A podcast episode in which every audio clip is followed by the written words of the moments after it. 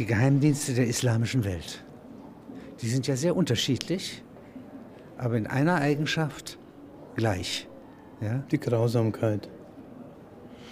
Sie, ihr erstes Kapitel beschäftigt sich mit dem Iran und dem iranischen Geheimdienst. Und Sie beginnen mit dem Schah. Wenn Sie mal beschreiben, Savak, ja, der alte Geheimdienst, der Das auch Schah. 1967 sozusagen ein ganz kurz mal ja, mit der Schlägergruppe, ja, Die Jubelperser. Jubelperser, ja, nicht, in Erscheinung tritt. Wie viele Leute sind das? Das ist ganz schwierig zu sagen. Auf alle Fälle eine sechsstellige Zahl. Es gibt keine offizielle Zahl. Die Iraner geben keine Daten preis. Aber der Geheimdienst oder die Geheimdienste im Iran haben das Land komplett im Griff. Also das muss, muss man sich vorstellen wie das, Vorher, KG, das. KGB in seinen besten Zeiten. Vorher wie auch nachher. Nur unter dem Schah war das vielleicht ein Zehntel von der Menge und von der Effizienz wie jetzt unter den Ayatollahs. Das ist ja ein schiitisches Regime. Ja. Ja. Man kann nicht einfach sagen, äh, dass das äh, so eh, also gleich ist mit Syrien. Richtig, Ja? Syrien ist ja im Vergleich gottlos. Ja, Es ist nationalistisch. ein nationalistisches, äh, zeitweise eher linksgerichtetes Regime. Unter dem jetzigen Präsidenten kann man sich das nicht so genau ausmachen, aber der Vater hatte durchaus seine äh, linksnationalistischen Interessen. War ja auch lange Zeit mit der Sowjetunion äh, in, gutem, guter Beziehung. Sie beschreiben das mal, äh, das ist die Baath-Partei. Das ist ein Lehrer aus den 30er, 40er Jahren. Ja. Und der sagt, äh, das arabische Element, das sunnitisch-arabische Element, ja, das muss sozusagen sich nationalistisch, ja, also ähm, so ähnlich wie Nasser in Ägypten, so Richtig. ähnlich wie äh, eigentlich die Achse, ja, die Achsenmächte, ja. Es hat auch lange durchgehalten, aber jetzt ist der Islam auf dem Vormarsch. Und der Islam ist der, der Baath-Idee Spinnefeind. Spinnefeind. Also auch der äh, Saddam Hussein-Idee, das wäre noch Baath. Richtig, das ja. war noch Baath, ja. Das ist säkular, weltlich, Ja. nationalistisch Ja. und auf diese Weise grausam. Keine und, Kopftücher. und jetzt ist auf der anderen Seite im Iran ja, eine richtige religiöse, fundamentalistische Richtung. Das kann man doch sagen. Ja, kann man sagen, ja. Und ähm, wenn Sie mal mir diesen äh, iranischen Geheimdienst noch mal etwas beschreiben. Der Savak, der Alte, der vom Schah, ja, der ist ja richtig ausgebildet und trainiert worden vom CIA. Und Ja? von den Israelis. Je nachdem, nach der Zeit, also in den 50er Jahren waren die Israelis zuerst als Lehrmeister am Werk und dann kamen die Amerikaner. Ähm, der Schah wollte damit möglichst westlichen Standards genügen. Aber es kam natürlich dieses Archaische seines Systems mit herein. Also musste man eine Verbindung schaffen zwischen der modernen Ausbildung, damals modern, und eben äh, dem Unterdrückungsapparat.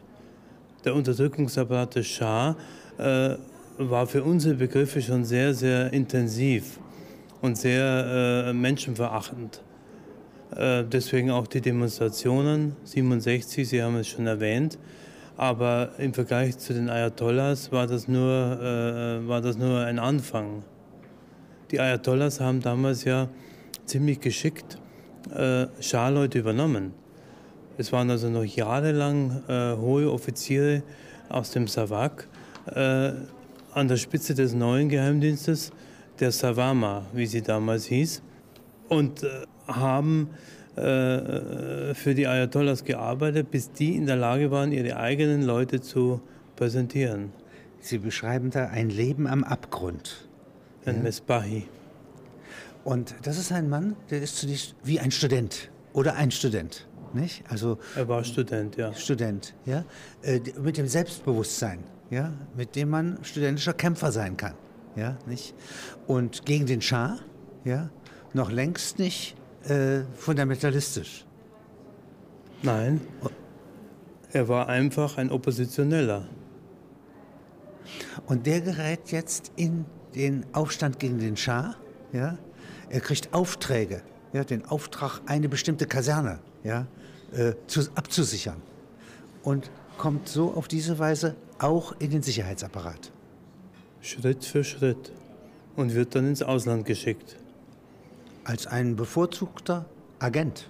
Richtig. Nicht? Resident. Er wird Ja. nach Paris geschickt, ein wichtiger Ort für die Iraner. Äh, er baut diese Fallen, wie sie es nennen, auf, zum Beispiel, Lokale. was ich vorher nicht wusste, Restaurants. Ja. Ja, er, er behauptet, man hatte in Paris zwei Restaurants. Äh, eines hieß Tausend und eine Nacht, was ja sehr sinnig ist. Äh, in den die Restaurants waren absolut weltlich ausgerichtet. Hafiz das andere. Ja? Hafiz nach das andere. Dichter, Goethes Schwarm. Ja? Richtig, ein, ein Liebhaber von Frauen und Wein.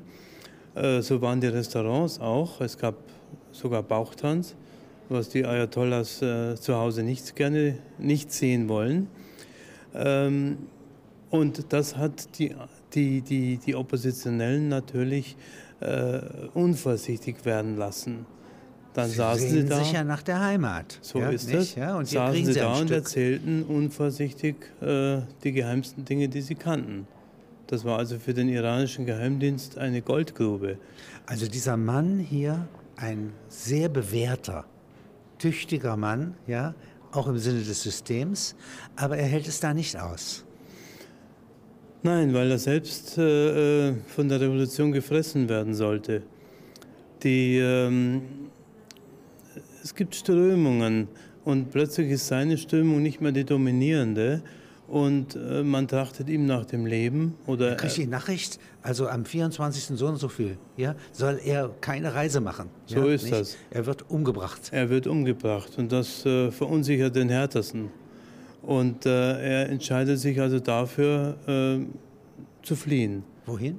nach Pakistan. Zuerst einmal nach Pakistan und äh, dann von Pakistan aus, da, dort taucht er unter in einem Hotel, zeigt sich nicht auf der Straße, weil er weiß, in Pakistan gibt es viele, viele Iraner und viele iranische Agenten. Ähm, und dann kontaktiert er seine alten Freunde und Bekannte, zum Beispiel den früheren Präsidenten Banizad, der in Paris lebt. Und dieser Banizad, äh, auch eine legendäre Figur äh, des Widerstands gegen Khomeini, schickt ihm einen Pass, einen europäischen Pass. Und mit diesem Pass äh, ist er dann in der Lage, nach Europa zu kommen. Aber er kriegt seine Familie nicht heraus. Die bleibt Faustpfand. Die Familie wendet sich auch von ihm ab. Also mit Ausnahme einer Tochter. Die Ehefrau wendet sich von ihm ab, weil, die, weil sie natürlich sagt, ich muss hier weiter leben.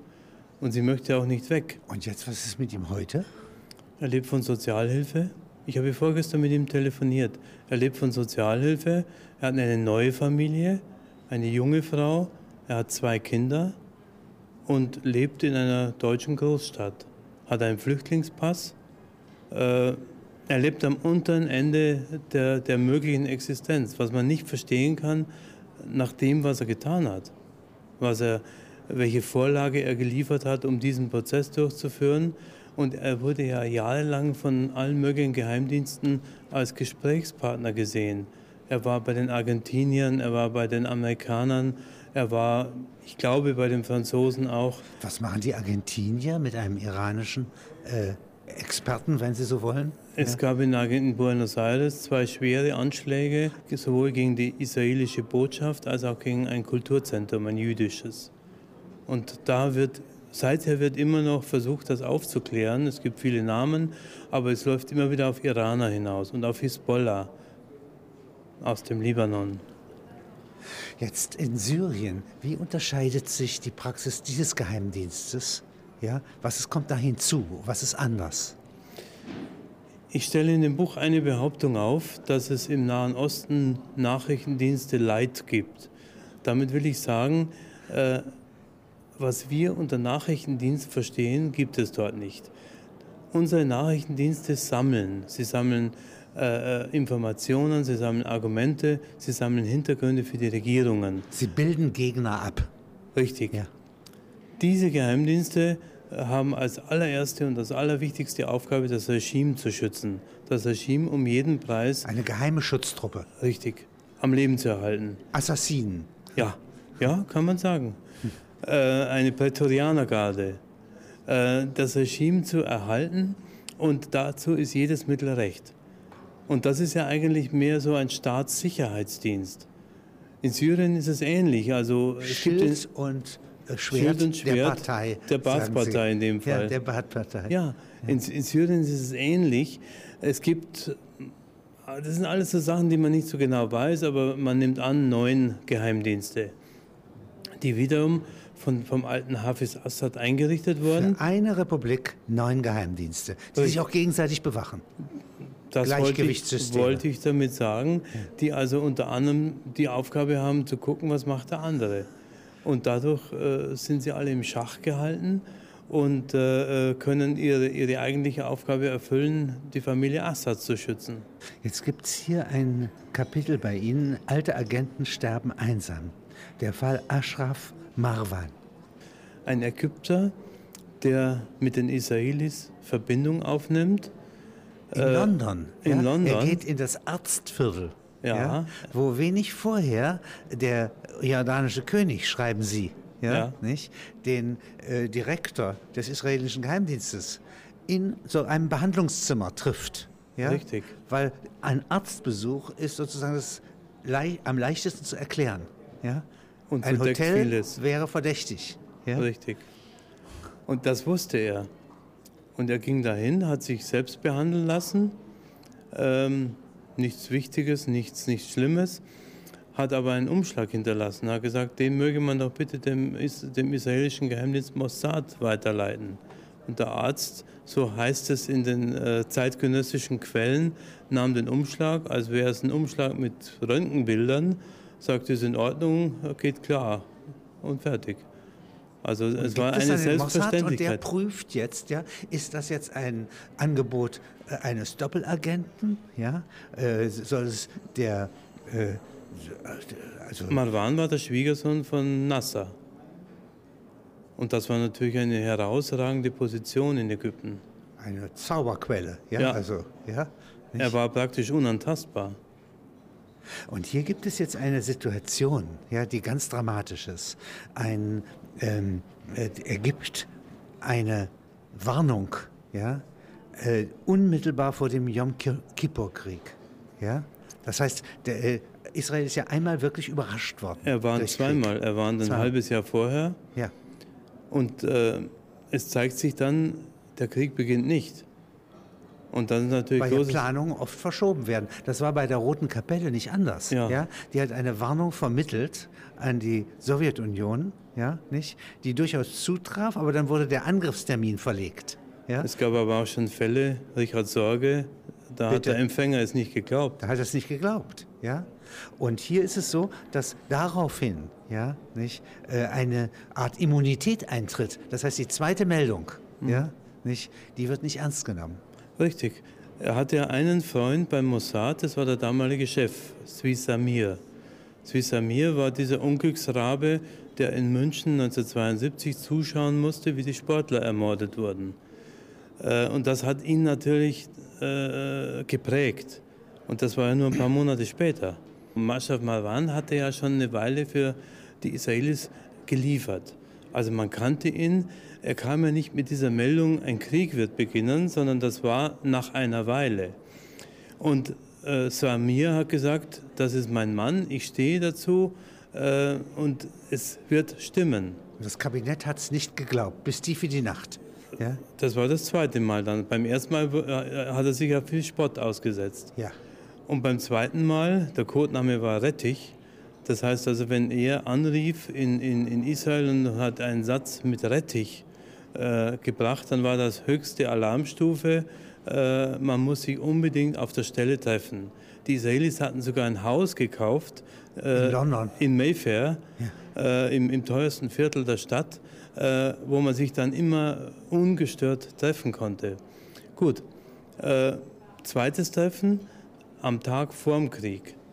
Und das Treffen ging bis spät in die Nacht. Äh, am nächsten Tag war Yom Kippur in Israel, der höchste Feiertag. Ein Kein Tag, wo Verkehr, alles zum alle Erliegen sind, kommt. Ja, niemand ist erreichbar. Richtig, keiner bedient den Aufzug oder Ja. die Kaffeemaschine. Ja. Nur das Kabinett von Golda Meir hat getagt in der Nacht. Moshe Dayan saß am Tisch und einige andere große äh, Figuren der Geschichte. Und sie haben es nicht geglaubt. Man hat überwiegend gesagt, nee, nee, das ist bestimmt wieder dieselbe äh, Finte wie Wir vor einem machen halben nicht Jahr. noch einmal eine Alarmierung unserer Truppen wie vor einem halben Jahr. Weil das ja auch ein sehr teures Unternehmen war. Die waren monatelang in Alarmbereitschaft, die Truppen. Und schließlich äh, fanden sie einen Kompromiss morgens um 4 Uhr, sage ich mal, und haben einige Truppen an den Suezkanal Brigade, eine verlegt. Panzerbrigade. Ja, ganz wenig. Ja. Und siehe da, beim Morgengrauen sind die Ägypter und die Syrer losmarschiert. Synchron angreifend und einen Moment lang sehr gefährlich. Ja, Ja? 48 Stunden ist es nicht entschieden, was geschieht. die Amerikaner haben schließlich den Ausschlag gegeben. Ohne die amerikanische Hilfe wäre Israel in, dem, an, in diesem Krieg unterlegen. Was haben die Amerikaner geholfen? Nachschub, Munition Nachschub, geliefert. Ja. Ja. Ähm, die, äh, und was geschieht jetzt weiter mit diesem Mann? Ja? Der ist ja dann irgendwann mal. Ashraf Marwan macht weiter, aber, aber wie es scheint, nicht mehr sehr lange. Äh, aber er macht dafür ist ein Karriere in Ägypten. Er, war, Ja. er, war, er, wurde immer, er wurde immer reicher. Und irgendwann er wurde älter und älter, zog er sich zurück. Angefeindet aber von der Sowjetunion. Ja? Da hat er sich Angefeindet ja. Und die haben sozusagen, wie man das so macht, ja, äh, in die Presse, ja, also, also Nachrichten eingebracht. Das ist ein Spion und so weiter. alle möglichen Geschichten, aber es kam nicht zum Tragen damals.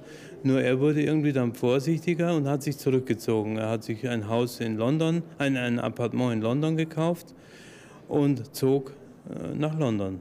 Und da hat er auch der, seine letzten Lebensjahre verbracht. Und eines Tages liegt er äh, abgestürzt unter dem Balkon. Tot. Tot. Ähm, es gibt Zeugen, die wollen gesehen haben, dass zwei Männer hinter ihm standen, als er über die Brüstung seines äh, Appartements fiel. Es gibt Leute, die sagen, sie hätten nahöstlich ausgesehen. Aber jetzt ist die Frage, waren es Ägypter oder waren es Israelis? Das Ganze hatte ja nochmal eine Vorgeschichte. Dieser, der Chef des israelischen Militärgeheimdienstes, der bei dem ersten, beim ersten Mal einen, einen, einen schwer, nee, beim zweiten Mal, beim, als der Krieg dann wirklich kam, einen schweren Rüffel erhielt, weil er mit, mit totaler Überzeugung gesagt hatte, es wird keinen Krieg geben, wir haben nicht die geringsten Erkenntnisse dafür. Äh, der hatte, an dem nagte das über die Jahre Was ja hinweg. nach Stunden sich als falsch erwies. Richtig. Nach nur Stunden. Aber, aber die Tatsache, dass er damals äh, äh, entlassen wurde äh, aus dem aktiven Dienst, ein General, äh, ist ein stolzer Mann in Israel, das war für ihn natürlich ein bisschen zu viel. Und so hat das Jahr, dann wurde er so eine Art Amateurhistoriker, hat versucht, die Dinge zusammenzubringen. Und irgendwann mal erzählte er die Hintergründe dieses Krieges und hat auch den, den Informanten äh, beschrieben, so dass man wenn man sich auskannte, auch darauf schließen konnte, wer war das? Ashraf Marwan. Dann kam noch ein israelischer Historiker, der in London am King's College unterrichtete und der nannte den Namen. Und dann war natürlich äh, äh, das rote Licht an für Ashraf Marwan. Er musste, er musste jetzt vorsichtig sein. Er wusste ja nicht, wie reagieren einige Heißsporne darauf. Und das ist vielleicht der Schlüssel zum Ganzen. Was seltsam ist, nachdem er tot war und angenommen, die Ägypter haben ihn umgebracht, weil er ein Spion der Israelis gewesen ist für eine Weile, ähm, damit korrespondiert die Beerdigung nicht. Der, es war, gab ein Staatsbegräbnis in Kairo, wo Omar Suleiman, wo der Sohn von Mubarak und viele andere Leute äh, am Grab standen und sichtlich trauerten. Also gibt es dann wiederum die, die, die, die andere These, er war ein, ein Lockvogel der Ägypter 1973 und sollte die Israelis das erste Mal in den Krieg treiben. Dann kam kein Krieg und beim zweiten Mal sollten sie es nicht glauben und sich nicht auf einen Krieg vorbereiten und würden dann von den Arabern geschlagen. Eine, eine spannende Idee. Wie gefährlich ist diese Alchemistenküche der Geheimdienste im Nahen Osten? Hat die Gleichgewichte? Hebt Sie- eins das andere auf? Sie hat gewisse Gleichgewichte, aber nur eben im Interesse der Herrschenden. Ähm, die, die Geheimdienste als solche sind eigentlich ähnlich strukturiert. Ähm, es heißt hier Geheimdienste der islamischen Welt. Es haben manche, in manchen Rezensionen stand islamische Geheimdienste. Ich denke, es gibt nur einen einzigen islamischen Geheimdienst, das ist der aus dem Iran, ja. weil er einfach auf, auf äh, Religion basiert. Alle anderen basieren auf äh, ganz normalen nationalistischen Gefühlen. Und dadurch haben sie auch sehr viele Gemeinsamkeiten. Also ich denke, dass gerade die Chefs oder, oder die wichtigeren Leute äh, sehr gut miteinander können. Auch Mossad und die Gegner? Äh, Mossad, nein, nein Mossad nicht, nicht, nicht, wirklich. Aber, aber die Israelis haben eine, eine interessante Taktik. Äh, sie beschäftigen eine ganze Reihe Araber, die wiederum andere Araber anwerben. Und die Neuangeworbenen sind der Meinung, sie arbeiten für einen arabischen Geheimdienst und erzählen dann natürlich alles, was sie wissen über ihre äh, Leute. Und in Wirklichkeit landet es bei, in Israel. Es gibt auch wie eine Evolution, ja, nicht? Äh, so eine Evolution der Geheimdienste. Nicht? Also so wie Karnivoren, äh, wie äh, Bakterien und so weiter äh, sich entwickeln, allerdings in langen Zeiten, ja, geht das hier sehr kurzzeitig vor sich. Ja? Wie gefährlich ist diese Hexenküche im Nahe Osten? Die Geheimdienste im Nahen Osten sind gefürchtet. Das ist das allererste. Im Gegensatz zu den Geheimdiensten in Deutschland, die stehen immer im, im, im, Kreuzfeuer der Kritik. Und wir haben auch ein, ein, ein, ungewöhnliches Verhalten gegenüber den Geheimdiensten. Also akzept, der, der normale Deutsche akzeptiert sie nicht und äh, äh, lehnt sie ab. Im Nahen Osten sind sie gefürchtet wegen ihrer Brutalität, wegen ihres Sadismus. Das ist, ist das Grundgefühl, mit dem man dem Geheimdienst, dem Mukhabarat, wie das im Arabischen heißt, begegnet. Was heißt das wörtlich? Sicherheit. Sicherheit. Ja. ja. Im Sinne von Staatssicherheit. Und ähm, der Mukhabarat ist ein ganz fester, integraler Bestandteil des Staates. Im Prinzip der wichtigste nach dem Chef. Der Rais, der, der Chef, äh, ist Gott gewollt für die Araber. Äh, die Araber brauchen eine autoritäre Herrschaft. Ich, denk, ich hoffe nicht, dass das irgendwie rassistisch klingt, aber die Geschichte hat es immer wieder gezeigt. Äh, wenn Druck da ist, das ist der einzige Weg, dass, dass das System dort noch funktioniert. Weil die Leute äh, nicht gerne Verantwortung übernehmen, in den mehr oder weniger äh, nur an sich selbst denken wenn Druck in einem autoritären Regime wie in Syrien kommt, hat man Angst und es geht immer weiter, immer weiter, immer weiter. Was aber im letzten Endes nur zugunsten des Staates bzw. der regierenden Familie ist.